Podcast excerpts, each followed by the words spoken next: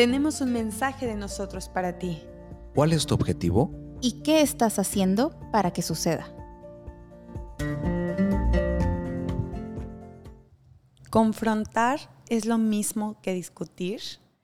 Bienvenidos al episodio número 34 y con un tema que aparte viene de la mano con una invitada que es de casa, que, que tiene todo mi cariño, es mi amiga desde primer año de universidad la licenciada en Derecho Sidney Sánchez. Hola, ¿qué tal? Muy buenas noches a todos. Es un placer estar aquí como invitada de ustedes, de, este podcast que me encanta.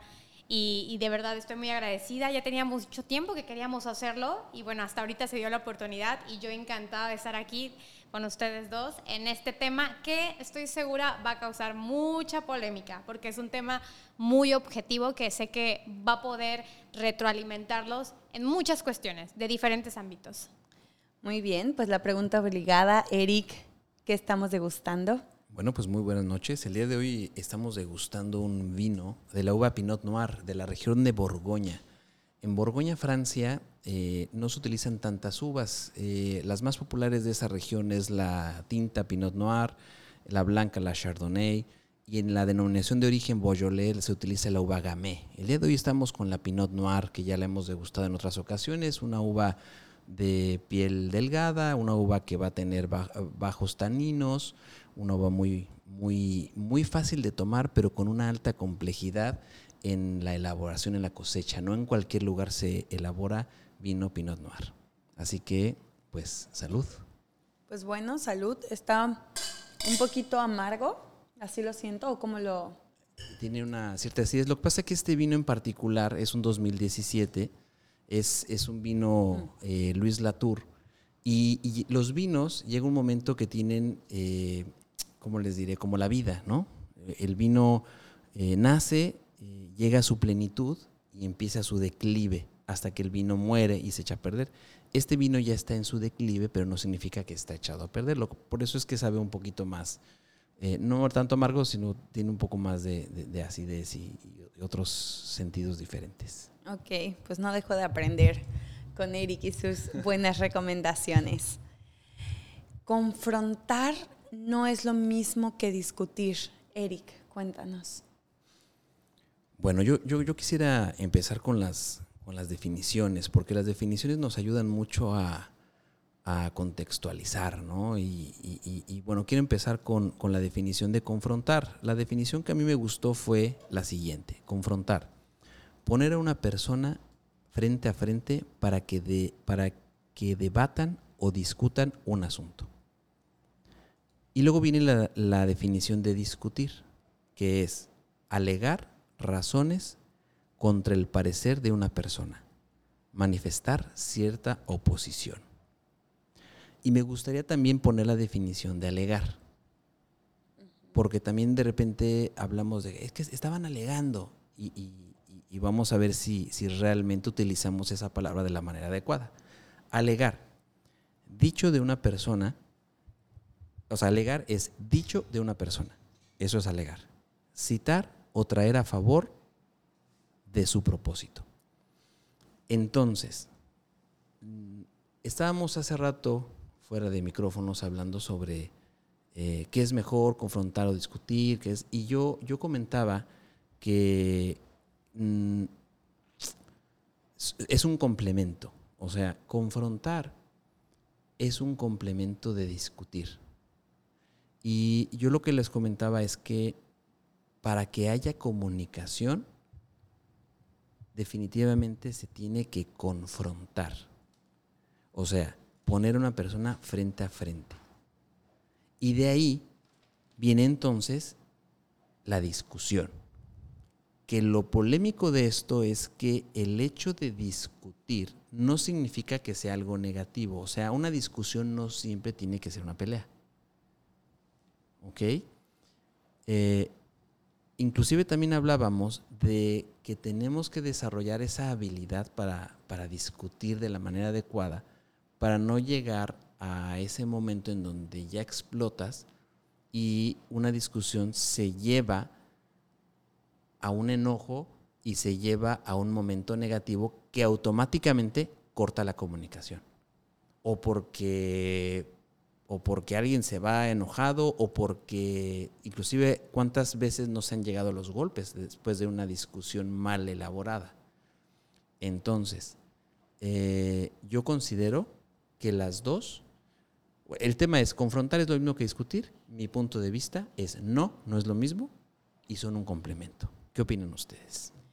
Yo lo pondría que van de la mano una de otra. Y justamente, Eric, cuando, cuando empecé a preparar este tema, y quiero que, que, tú que me estás escuchando en casa y ustedes dos como este ejercicio, digo, fuera de lo que ya preparamos, obviamente, este episodio, pero ¿cuál es la imagen que tenemos cuando hablamos de discutir o de confrontar? ¿Cuál es la connotación social que utilizamos en estas dos palabras? Para mí, automáticamente, esta imagen antes de preparar el tema y por mi, y por mi carácter, era a dos personas alzando y manoteando, ¿no? Esta, esta discusión como con una connotación negativa. Ah, es que tú y entonces. Y nos enseñan a que discutir es malo, a que confrontar, es que cómo lo confrontó y es que cómo le dijo. Lo confrontó. Lo confrontó, ¿no? Al jefe. Al o a, jefe o a, tus papás, ¿no? Tú te quedas callado y porque yo doy las órdenes. Esta era la, vieja educación, ¿no? De yo soy el adulto y yo te, soy tu mamá. Y hasta cuando te escuchaste de mi mamá, porque soy tu mamá y yo lo digo, ¿no? Que claramente mi jefa manda, obviamente, pero ya, ya discutir y argumentar no e, tiene que tener necesariamente una connotación negativa. Aquí lo que el ejercicio que yo he ido eh, experimentando a través de mi vida, que, que ya lo hemos platicado en diferentes episodios, soy mecha corta, soy explosiva. Y solía, cuando algo no me parecía, discutir, confrontar a las personas. Me llegaron a decir que soy muy directa, que soy muy rebelde, que no acato órdenes a lo largo pues, de mi preparatoria y cómo fui creciendo. Y llegó un momento en que creí, creí que decir lo que yo creía que estaba mal o argumentar era malo. Y entonces empecé a permitir, por ya no, por ya no querer confrontar y tener consecuencias negativas, empecé a callarme y en una etapa de mi vida se volvió lo contrario. Dejé que pasaran sobre mí, dejé que cosas que yo sentía o pensaba no, no, no se dijeron. Y después en esa acumulación en un punto exploté. Pero fíjate que el tema de confrontar, yo creo que sí es importante confrontar, pero hay que saber en qué momento. Exacto. Ejemplo, a mí me pasaba en la universidad, como yo cuando estudiaba, eh, yo estudié la carrera de gastronomía, eh, yo ya trabajaba, yo tenía muchos años ya trabajando, entonces de repente me tocaba un profesor que la verdad no tenía tanta experiencia y yo sabía un poco más del tema que el profesor. Al principio tenía el cometí el grave error de confrontarlo en la clase. Sí, lo estás evidenciando. ¿Y sabes qué me di cuenta? Que, que, me estaba equivocando, porque no me ayudaba, porque se sacaba de onda. Y después dije, no, ¿sabes qué? La estoy regando. Y entonces cuando terminaba la clase yo me acercaba al, profesor y le decía, oiga, profe, fíjese que yo, yo sé hacer esto, esto, esto. Si quiere la próxima clase yo le puedo ayudar, pero yo en cortito. Órale, va.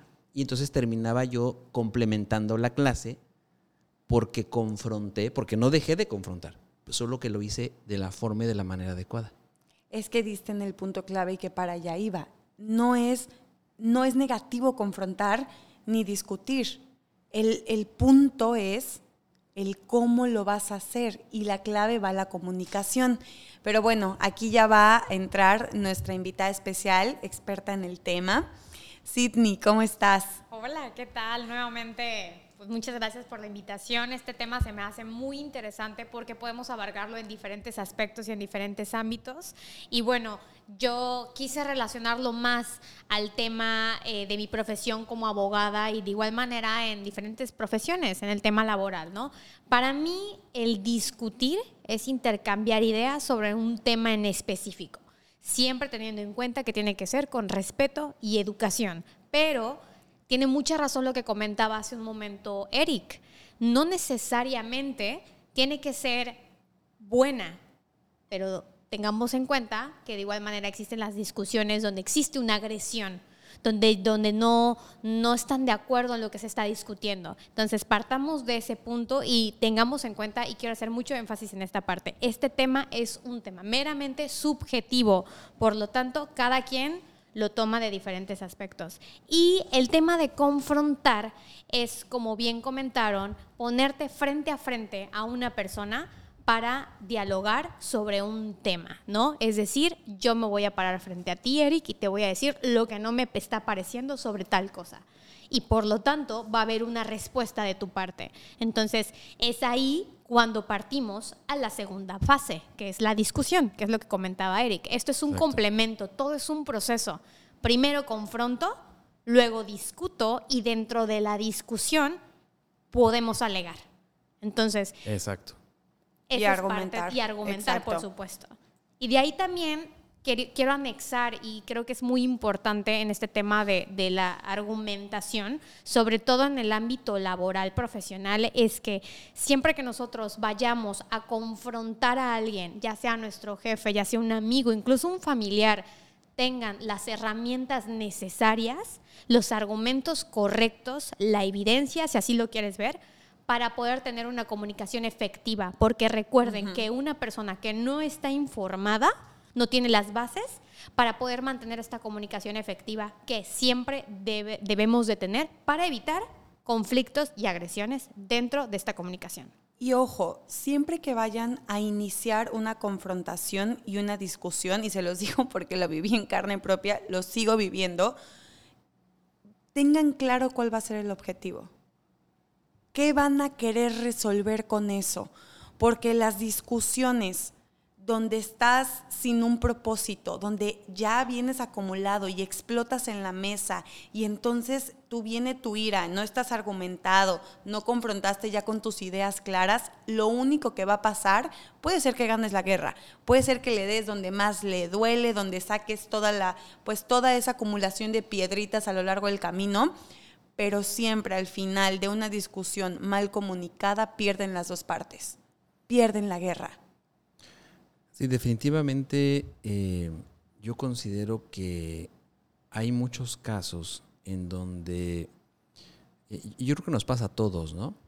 Tal vez yo en el ámbito laboral eh, sí suelo confrontar sin acumular, o sea, pasa la situación, confronto, discuto y llego a un acuerdo pero tal vez en el ámbito personal no lo logro.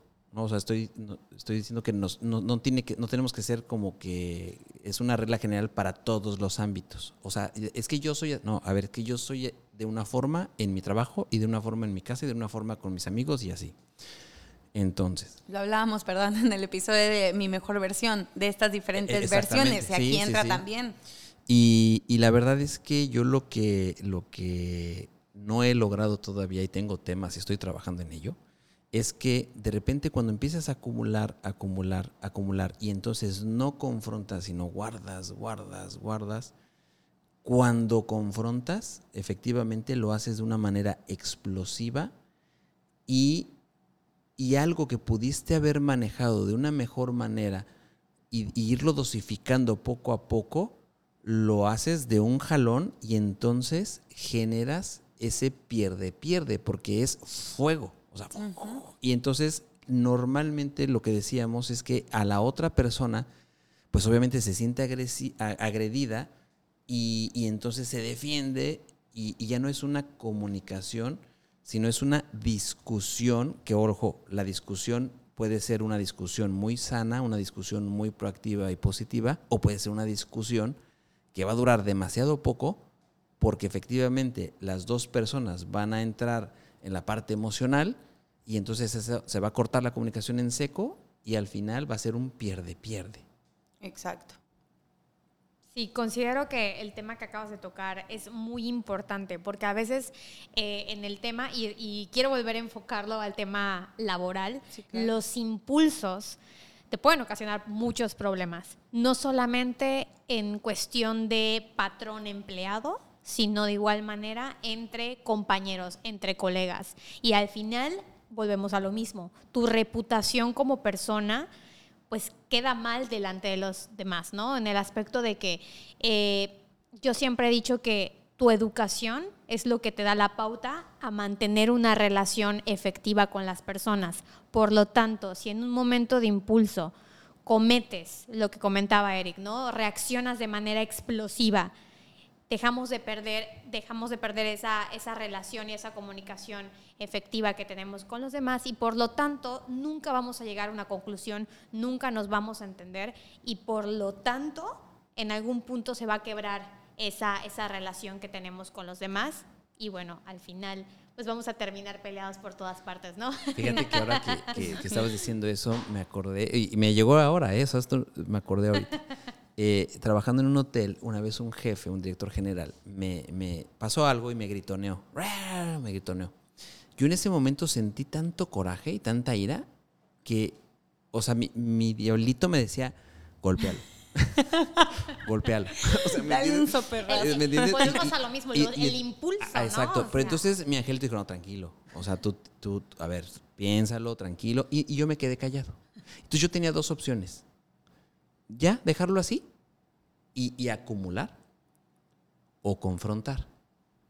Y entonces dejé pasar dos días para que se me bajara el coraje me acerqué con el, con el director y le dije, oiga, señor, es, quiero platicar con... Ah, sí, pásale, dije, no sé qué. ya ni se acordaba seguramente. Y cuando me senté en su oficina le pregunté, oiga, señor, nada más quisiera preguntarle algo. ¿Yo en algún momento le he faltado el respeto? No, por supuesto que no, Eric, que no sé qué. Ah, ok, quiero decirle que el, el día de antier usted me faltó el respeto. Porque me gritó y me dijo así, así, así. O sea, ver la cara de mi jefe completamente desarmado, decir, no, Eric, bueno, la verdad no era mi intención, una disculpa, no sé qué. Pero fíjense cómo el hecho, punto número uno, ante la situación caliente, digamos así, hay que saber contenerse. Punto número dos, no acumular. O sea, yo pude haberme quedado con eso y decir, bueno, espero que no vuelva a pasar. Pero ojo, porque suele pasar otra vez. Sin embargo, confronté, expuse mis ideas expuse mi sentir, porque no es lo mismo exponer lo que, lo que pienso a exponer cómo me sentí. Exacto. Creo que eso es importante también, ¿eh? Eso es... Eh, o sea, porque no es lo mismo, eh, a ver, yo pienso esto a yo me sentía así. Y, eso me funcionó. Y, y, nunca volvió a pasar. Eh, mi jefe me pidió disculpas y, nunca volvió a pasar ese acontecimiento, inclusive cuando me llegué a volver a equivocar, porque tampoco somos perfectos. Y diste en el punto clave, Eric. Eh, a lo largo de mi, de mi vida, si yo les contara cuántas veces he discutido con una mala comunicación, hijo, no las podía enumerar y me di cuenta que aunque tal vez ganaba las batallas, aunque soy muy buena hablando y les daba argumentos, que de verdad mi manera de ver ese pastel, vamos a ponerlo así a la situación, yo veía de color verde y yo defendía y hasta la fecha en la mayoría yo sigo argumentando que, que lo que yo opinaba y decía y sentía era lo correcto.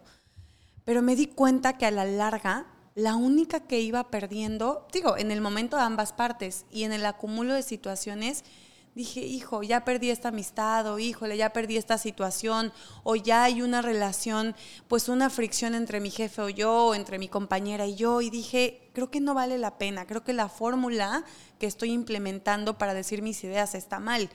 Y dije, ok, Alison, eres muy explosiva, muy explosiva, ¿por qué no haces la regla o de los cinco minutos si es en persona, o de, los, de la media hora. No me acuerdo quién me dio este consejo. Y en el momento en que yo discuto o confronto a través de las redes sociales o a través vía internet o WhatsApp o lo que sea, apago mi celular. Si ya me siento así con la cabeza caliente, apago el celular y contesto, me duermo, me voy a entrenar y les juro que la manera de discutir es diferente. Tu manera de poner ya va con el propósito de resolver la situación, ya está bien argumentada. Y si es en persona, vete al baño, lávate la cara, respira profundo y entonces llegas y haces lo que hizo Eric. Ahora, yo creo que, es importante tener claro la diferencia. O sea, em, confrontar con base de definición es poner a una persona frente a frente para que debatan o discutan un asunto. Entonces, tenemos que buscar primero el foro. O sea, el foro es confrontar. Una vez que ya estás frente a frente, así de simple, entonces viene la discusión. Que vuelvo a lo mismo.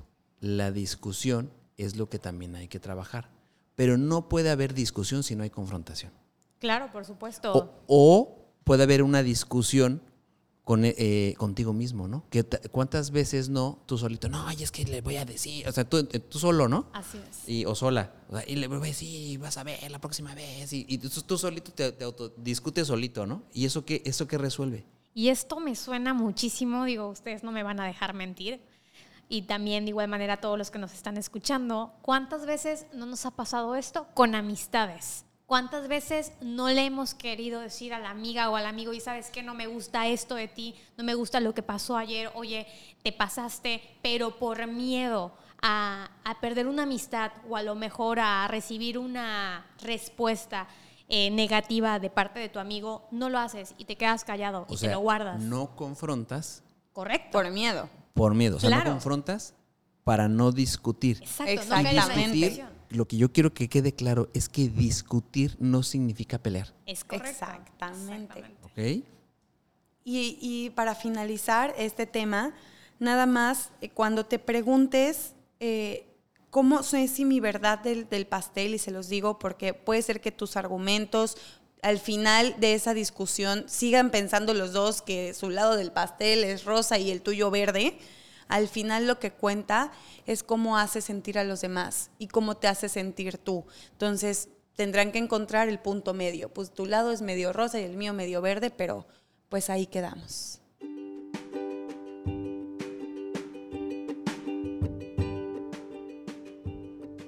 ¿Y tú con qué te quedas?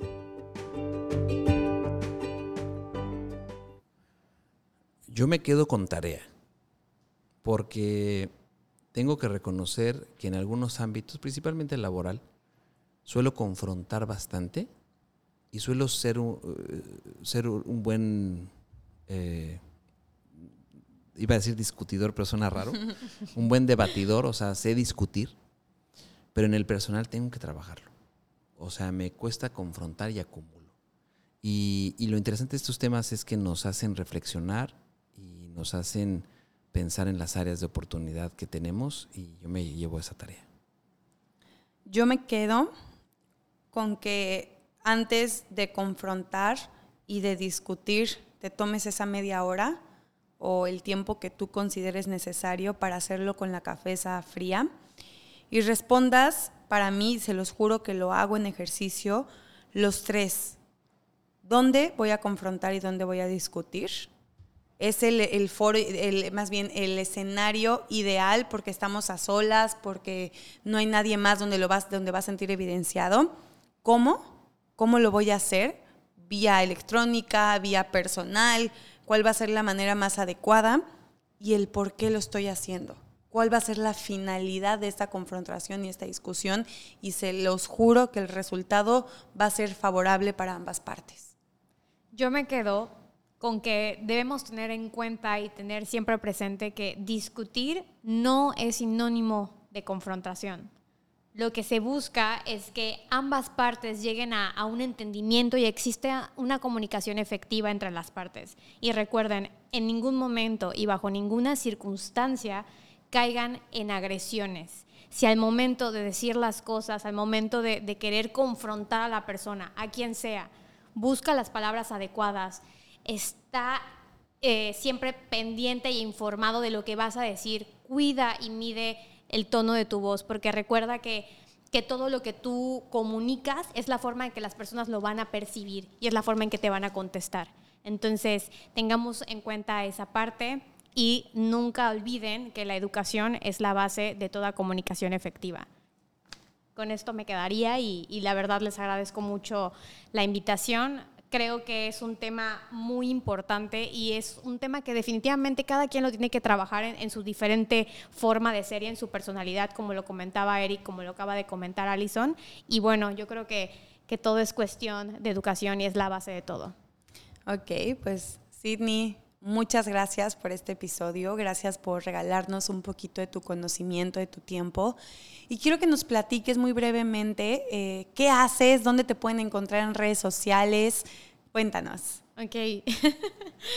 me, tomaron así desprevenida, pero bueno, actualmente yo soy abogada, eh, trabajo en el Consejo Coordinador Empresarial del Caribe. Eh, trabajamos directamente con los empresarios de Quintana Roo haciendo un vínculo con el gobierno en los tres niveles, a nivel municipal, estatal y de igual manera federal. me encuentro yo en, mis redes sociales como Sidney-Sánchez en Instagram y Sidney Sánchez Marín en Facebook, aunque bueno, ya casi nadie utiliza Facebook. Pero bueno, eh, de igual manera, cualquier duda en temas jurídicos, en temas laborales, sobre todo en tema laboral y familiar, me pueden contactar, me pueden mandar mensajito y con mucho gusto eh, le, daremos seguimiento a su caso. Y bueno, nuevamente muchas gracias por, por la invitación. Estoy muy contenta y estoy segura que, que de este episodio van a salir muchas respuestas para las personas en cambiar todos estos aspectos que en algún determinado momento no sabemos qué hacer o cómo actuar. Yo creo que, que va a ser muy productivo para, para estas personas. Y quiero decirles que Sidney Sánchez es la abogada de Empodérate. Ahorita como equipo nos estamos reestructurando, eh, vamos a una nueva dirección y bueno, ahí eh, hemos ayudado a, mujeres en procesos legales, familiares, divorcios, entonces pueden ahí contactarla. Pues bueno, por favor compartan este episodio aquel amigo que le falta eh, escuchar este tema. Síguenos en redes sociales, arroba haz que suceda podcast. Haz que suceda nace de un encuentro y reencuentro de tres almas apasionadas por compartir lo mucho o poco que saben de un tema, con todo aquel que esté dispuesto a escuchar para seguir creciendo y aprendiendo juntos. Alison Arellano, Ivonne Arriola y Eric Cervantes comparten, entre otras cosas, la intensidad, el haber crecido como hijos de madres solteras, el gusto por el café, el mezcal y el buen vino. Además, los tres coinciden o difieren en opiniones, ideas y experiencias, lo que provoca siempre que una plática entre amigos se convierta, casi sin querer, en un episodio más de este podcast.